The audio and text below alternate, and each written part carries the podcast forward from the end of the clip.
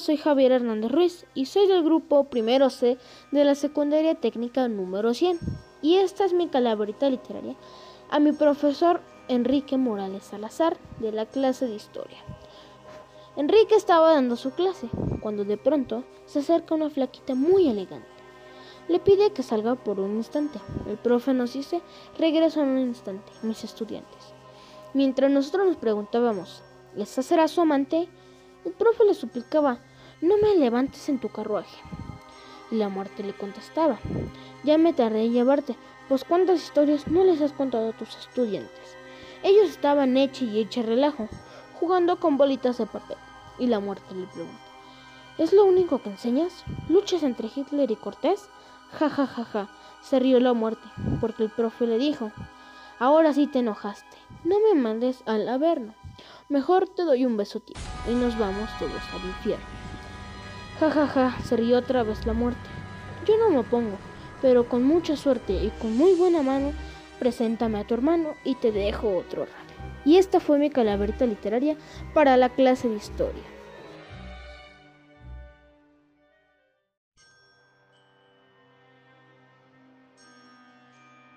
Escuela Técnica 100 Hoy la Escuela Técnica 100 está de luto, pues el maestro Enrique Morales falleció. De tantos alumnos aplicados, del puro gusto se murió. La muerte lo esperaba, y a tacuetes les tronaron. El maestro armó un reventón en el panteón, con sus alumnos de tercero. Llorando se encuentran los de primero, por apenas conocerlo y se nos ha ido al cielo. Pobre de mi profesor, con la flaca se nos fue. Era como los maestros de antes, que con palitos y manzanitas aprendía, ¿cómo ves? Soy Saúl Carrasco Díaz, primero A.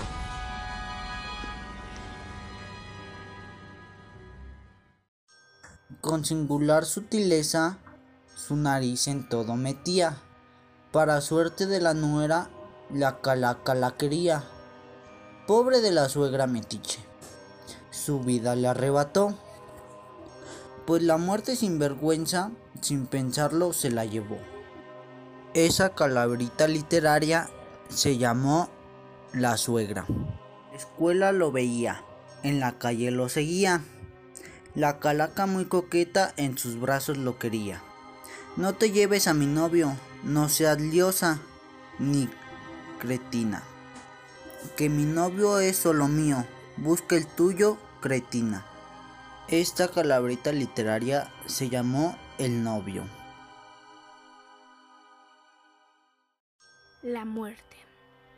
La muerte viene gozando, bailando, moviendo huesos, celebrando un PMRU sus tres años de progreso. Llegó primero, muy cuca, se sentía muy influyente, pero a la hora de la hora resultó muerte docente. De cliente se disfrazó y decidió poner a prueba la calidad de PMRU y de paso sus ofrendas. Sorpresa que se llevó al ver surtir la lista de Alma de Betty y de un Chema de Chalma. Aquí sí tienen de todo, dijo gustosa la muerte. Ya les traigo algunos clientes, trátenos como se debe, que ya les hablé de ustedes. Se fue con una sonrisa, señalando con su gudaya. Al cabo, no tengo prisa, me los llevaré mañana. 36 meses vendiendo, es dura la competencia.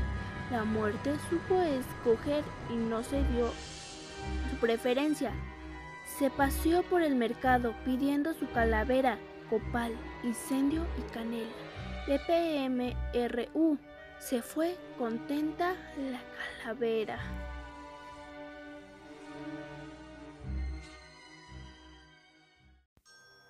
Año la muerte está muy ocupada. Dicen las personas que se ve muy flaca y desganada. Se encuentra como mi hermana trabajando sin descansar, aunque mi hermana ha subido unos cuantos kilos de más. Del estrés por el trabajo, la muerte perdió ese cabello. Afortunadamente, mi mamá conocía el remedio. Se la encontró en el tianguis un día muy preocupada y decidió preguntarle qué era lo que le pasaba. La muerte apenada le contó su problema y mi mamá le dijo, no te preocupes, que no te dé pena. Pobre de la muerte, se irritó la cabeza, aunque por untarse chile le creció la melena. Tan contenta por poder lucir su cabello estaba, que nos devolvió a mi abuela, quien por poco ya no la contaba.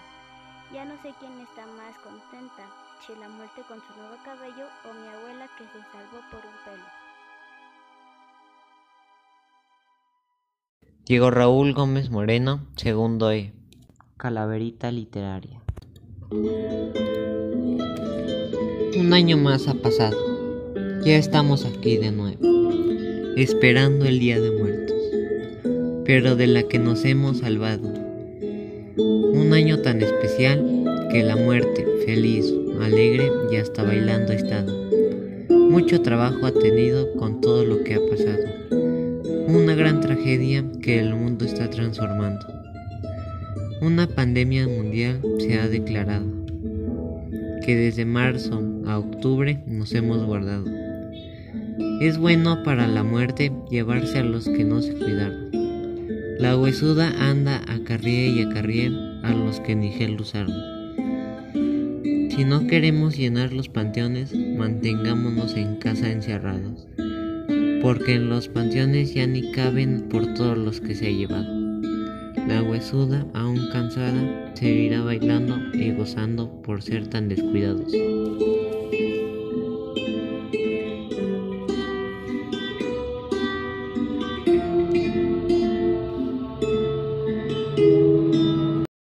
Hola, mi nombre es Luis Rodrigo Belmont López, del grupo Segundo G, y esta es mi calaverita literaria. En este día de muertos le ruego a la Catrina, llévate al profe de historia, que me tiene hasta la pesadilla con sus tareas larguísimas.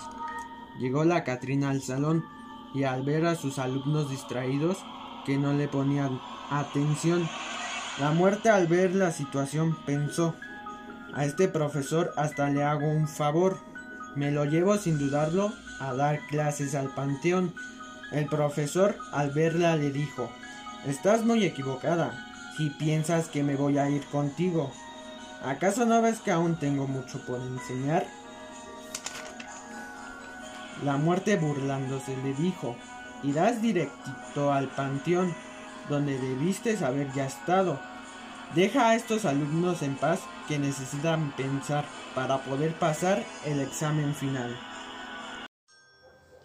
Hola, mi nombre es Dylan Eduardo, pertenezco a la Secundaria Técnica 100, mi grupo es el primero A. Les, les vengo a traer mi calaverita literaria. A Dylan Eduardo la flaca rondaba, pero el muy astuto a ella burlaba.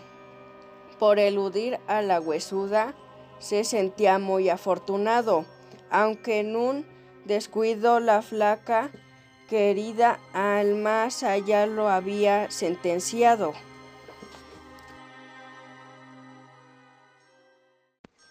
Calaverita el coronavirus. Apareció un día de repente una grave enfermedad.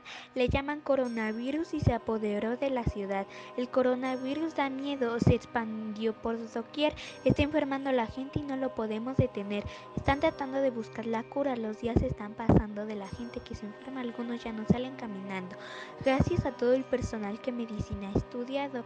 Gracias por su gran labor y porque día y noche han trabajado. El gobierno no ha querido cerrar el país completamente, le importa más la economía que la salud de la gente. Las escuelas están cerradas, nos, nos tienen en cuarentena, no podemos ya abrazarnos, tampoco ir a casa ajena. Dicen que la calma siempre regresa después de la tempestad. Le pido al Señor de los cielos que nos mande la sanidad. Espero que esto termine y tener una vida regular. Podemos volver a, a dar un beso y a mis seres queridos a abrazar.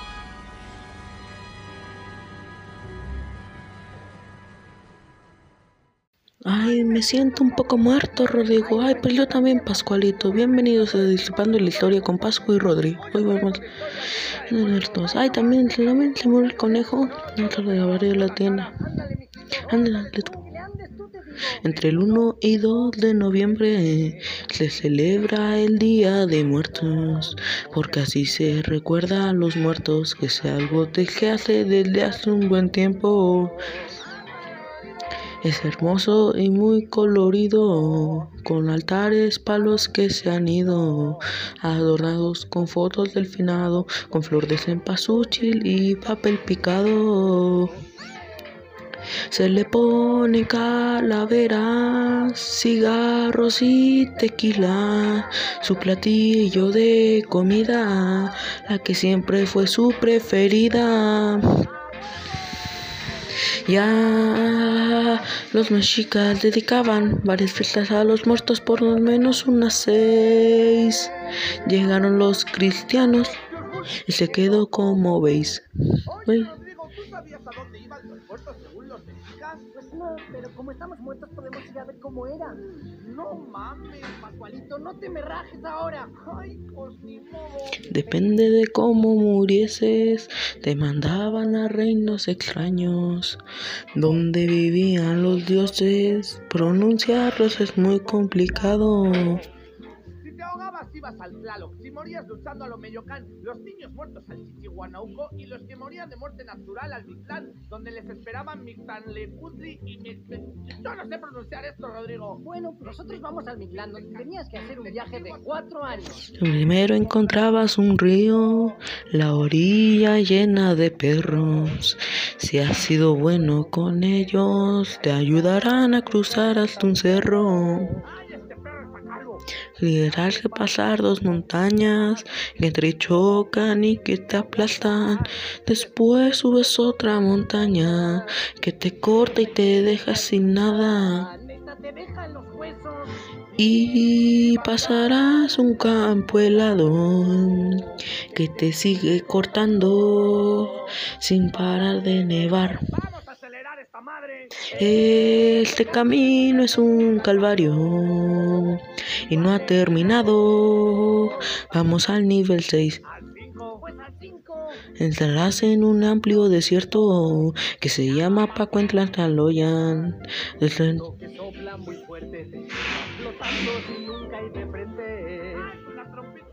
En líderes estarán esperando con mis flechas para acribillarte.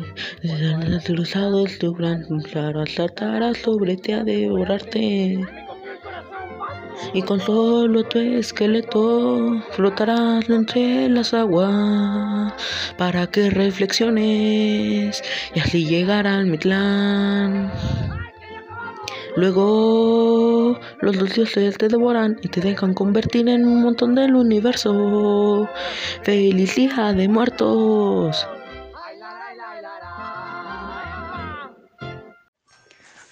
Hola, buenas tardes. Mi nombre es Carla Fernanda Paduano Aguilar del segundo G y esta es mi calaverita literaria.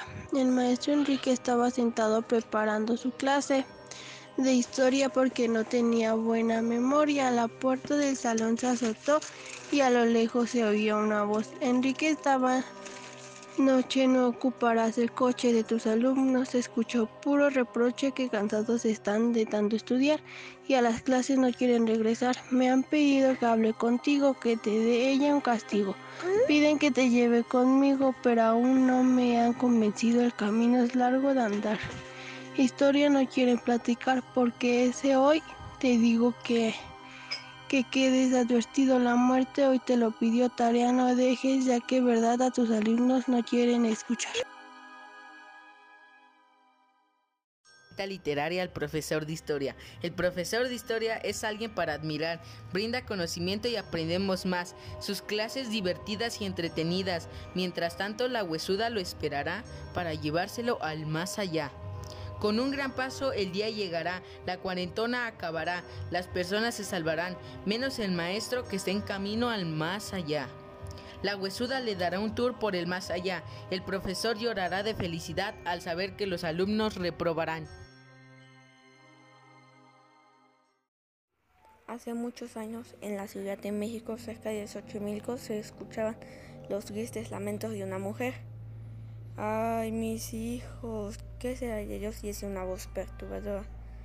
Mientras escuchaba a la mujer misteriosa, los temerosos habitantes de la ciudad se encerraban en sus casas a base de lodo y piedra.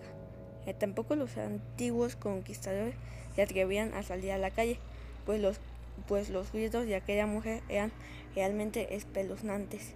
Los rumores decían que se trataba de la Iona, una mujer vestida de blanco con, con cabellos blancos y, y aspecto fantasmagórico, que flotaba en el aire con un velo para cubrirse su oscilante rostro. Lentamente vagaba por la ciudad entre calles y plazas, y quien llegó a ser testigo de su presencia dice que al gritar ¡Ay mis hijos! ¡Ay mis hijos! agitaba sus largos brazos de manera angustiosa para después desaparecer en el aire y seguir aterrorizando en otras partes de la ciudad de aquellos quejillos y gritos. Mientras la llorona recorría las plazas, lloraba desesperadamente. Después de un tiempo se dirigió al río hasta perderse poco a poco en la oscuridad de la noche y así terminar disolviéndose entre las aguas. Esto pasaba todas las noches en la Ciudad de México y tenía verdaderamente inquietos a sus habitantes, pues nadie sabía la causa de aquellos lamentos. Algunas, algunas personas decían que la mujer tenía un enamorado por la cual nunca había podido casarse gracias a que la, a que la muerte la había sorprendido inesperadamente al morir. El hombre quedó solo y triste y escuchó tal punto a sus tres hijos que a los pobrecitos se quedaron huérfanos sin que la mujer les ayudara. A, causa de esto, la mujer regresaba del más allá para cuidar a sus hijos y los buscaba desesperadamente a través de gritos y lamentos. Otra versión cuenta que vivía una madre junto con sus tres hijos. El padre de los hijos no había abandonado hace mucho tiempo hasta que un día aquel hombre regresó. El hombre volvió cuando los pequeños se encontraban solos en casa y cuando la madre regresó y el hogar buscó a sus niños pero no los encontró ni a, ellos ni al hombre. Salió y buscó por el pueblo llorando y gritando a los hombres y a sus niños sin poder encontrarlos. Con el pasar de los años su búsqueda continuó pero sin éxito alguno y tras tanto esfuerzo la mujer falleció de la tristeza y después de entonces su espíritu errante vaga todas las noches buscando a sus hijos llorando y lamentando por los alrededores de los pueblos. Los alumnos de la técnica 100 tomaban clase, mientras la huesuda paseaba y en su salón nos observase. Pensando a quién llevarse, preguntó al maestro, ¿quién es el alumno mal portado para llevarlo al mundo de los muertos? Contestó el profesor, no hay alumno malo sino educación pobre. No robe a nadie o róbeme a mí. Al fin y al cabo, yo ya cumplí mi deber aquí. Fue entonces así como la calaca lo tomó de la mano para llevarlo al otro lado. Se dice que murió de un paro cardíaco. Sus alumnos no lo olvidarán porque él sí cumplía su trabajo y estarán eternamente agradecidos porque gracias a él no tuvieron un fracaso. Desde la tierra hasta la otra vida le mandan un fuerte abrazo. El maestro historia nos quería enseñar. Vino la muerte, se lo quería llevar. El maestro sorprendido empezó a llorar porque clases tenía que dar. La muerte pacientemente lo esperará. La calaca, tilica y flaca se cansó de esperar y ahora a otro maestro se quería llevar. El maestro Orlando se quería llevar para no esperar pero el maestro Orlando corrió y despistarla logró. Y la calaca tilica frustrada lloró y lloró y desilusionada quedó. Y enojada corrió a la dirección a llevarse al director. El director al verla sorprendido quedó. Y el director corrió y corrió por todos los pasillos hasta darse por vencido y la muerte cansada quedó. y les tuvo compasión y así a ningún maestro se llevó.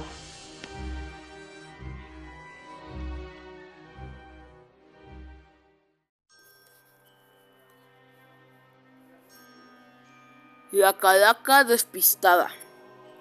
Andaba la calaca muy apresurada buscando a su próxima víctima, cuando de repente se encuentra la técnica 100.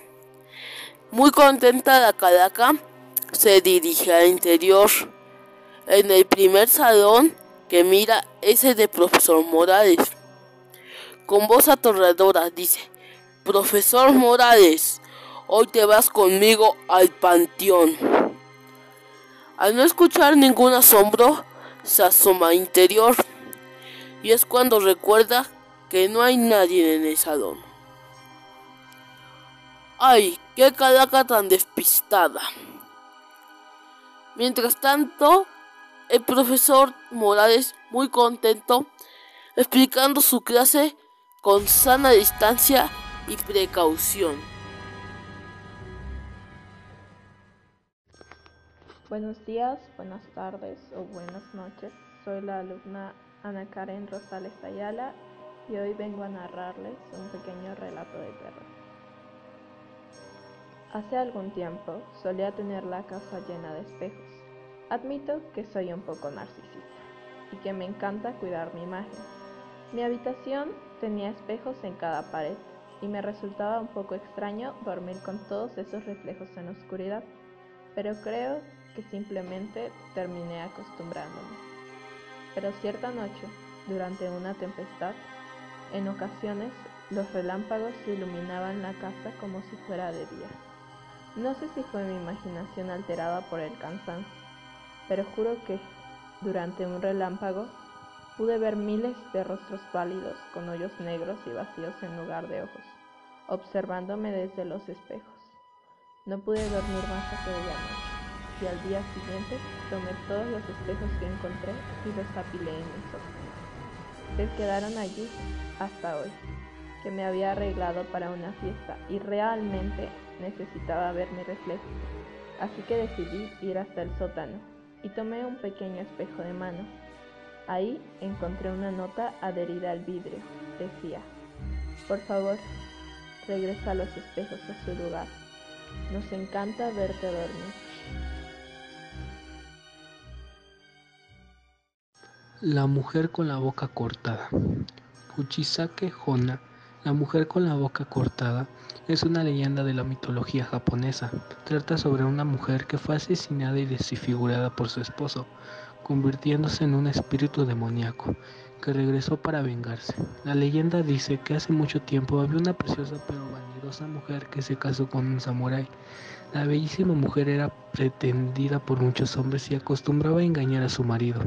El samurái sabía de las infidelidades de su esposa, por lo que un día en un ataque de celos y furia le cortó la boca de un lado a otro mientras gritaba. El vampiro de Real del Monte. Todo empezó cuando algunos animales amanecieron muertos, con dos orificios en el cuello. Mi compadre Juan José no entendía lo que pasaba. Fue con el veterinario quien al examinar los animales dijo que era un parásito que les había provocado la muerte. Mi compadre no le creyó al veterinario, entonces me pidió que le ayudara en las noches a hacer guardia. Él pensaba que era algún mendigo coyote que bajaba del monte para matar al ganado. Le respondí, vigilemos compadre para ver qué es lo que provoca la muerte de sus animales. Durante varias noches cuidamos, no se veía nada ni nadie que se acercara. Hasta que un viernes como a las 3 de la madrugada, madrugada estábamos en el corral ocultos, entre vacas, escuchamos un golpe en el tejado. Salí a asomarme para ver qué era lo que provocaba ese ruido. Mi compadre se quedó adentro, no encontré nada, pero cuando volví al corral mi compadre estaba inmóvil, con la cara pálida y sin color en los labios. ¿Qué es lo que te pasa, compadre? Dime algo. ¿Qué fue lo que vistes? Estuve muy angustiado sin saber qué hacer. Por más que los angoloteé, no respondió. Comadre Marta, venga, ayúdame. No sé qué le pasó a Juan José. Mi comadre salió en camisón y con una cobija encima de la espalda. Ella lloraba y gritaba, pero Toño, ¿qué le pasó a mi Juan José? No lo sé, me salí para ver qué era lo que provocó el ruido en el tejado. Cuando regresé al corral, lo vi así como está. Al ver que mi compadre no reaccionaba, lo eché a la carreta para llevarlo al dispensario médico del siguiente pueblo. El camino estaba muy oscuro, una nube grande cubría la luna, se escuchaba el aullido de los coyotes, íbamos a toda velocidad. De repente, a lo lejos alcancé a ver un bulto atravesado a la mitad del camino. Le escalé la rienda a los caballos, se detuvieron de inmediato y empezaron a retroceder asustados. Al ver lo que teníamos enfrente, los cuacos del miedo corrieron despavoridos. Eso provocó que la carreta se volcara y mi compadre saliera disparado. Perdí el conocimiento un rato. Creo que me golpeé la cabeza y estaba escurriendo mucha sangre. Cuando desperté, me adentré en el bosque para buscar a mi compadre. Entre las ramas de los árboles vi una silueta. Con una luz de la luna, miré que aquello que se acechaba se acercaba a mí y sin pensarlo dos veces corrí sin voltear. A la mañana siguiente fui a la casa de mi compadre. Me recibió me recibió su esposa en un mar de lágrimas cuando vio que llegué sin Juan José.